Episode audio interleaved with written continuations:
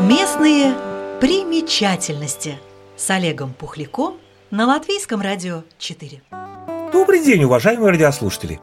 Место нашего сегодняшнего виртуального радиопутешествия расположенный в Лелварде Рэмботский парк, который начал создаваться еще в середине 19 века. От того времени сохранились пруд и остров в его центре, а также само название парка, связанное с имением бывшего поместья Ригмунсгоф или Рэмботе – до 1725 года поместье Рэмбота было частью более обширного земельного владения, центром которого являлся Лелварде, но в 1770 году владелец поместья Лелварде Генрих Эрих фон Ольфенштильд подарил поместье Рэмбота своему крестнику Бороду фон Игельстрому. И с тех пор поместье стало продаваться, наследоваться, наследоваться и продаваться примерно так, как это происходит в наше время с квартирами или с домами. Один из последующих владельцев усадьбы, родившийся в 1822 году Генрих фон Раутенфельд, учился в свое время в Тартусском университете и слыл хорошим дипломатом, знатоком судебных дел и знатоком строительства, экономистом и математиком. Вот такая разносторонняя личность. По его собственному проекту был создан ландшафтный парк вокруг господского дома поместья, прокопан ряд ирригационных каналов в довольно болотистой местности,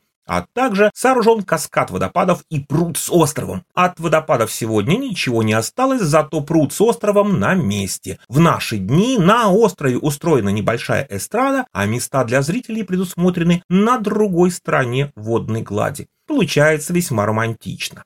Кстати сказать, как раз, когда велись эти работы, весной 1858 года на службу к барону Генриху фон Рауденфельду в качестве помощника землемера, тогда это называлось первого мальчика землемера, так вот на эту работу поступил тогда 17-летний Андрейс Пумпурс. Дворец сгорел во время революции 1905 года, затем по проекту Вильгельма Романа Ресслера был восстановлен, но во время Первой мировой войны замок Рэмбота находился в прифронтовой зоне и вновь был разрушен. На сей раз уже настолько, что решили его в дальнейшем не восстанавливать. В настоящее время Дом культуры Лелварда стоит практически на том самом месте, где в свое время располагался поместный дом усадьбы Рэмбота. Сегодня парк благоустроен, есть скамейки и детская площадка, а также специальные экологические объекты, посвященные выдающимся местным жителям. Директору колхоза Лачприсис Эдгару Каулиншу, дирижеру Паулу Квелде, драматургу Гуннерсу Приеде, лелвардским ткачам поясов Арвиду и Вере Пайгле и орнитологу Карлесу Григулису. Автором всех этих объектов стал художник по металлу Алдис Лембергс. Четыре из пяти объектов выполнены в виде парковых скамеек и кресел. Каждый объект имеет свои особенные разные формы, так что друг с другом их не спутаешь и однообразной работой ни в коем случае не назовешь. Памятный знак в честь Паула Квелда напоминает солидное дачное кресло из ротанга. Такая мебель была любима в 1920-е 30-е годы на территории летних дачных поселков. Кавалер Ордена Трех Звезд Паул Квелде до 1940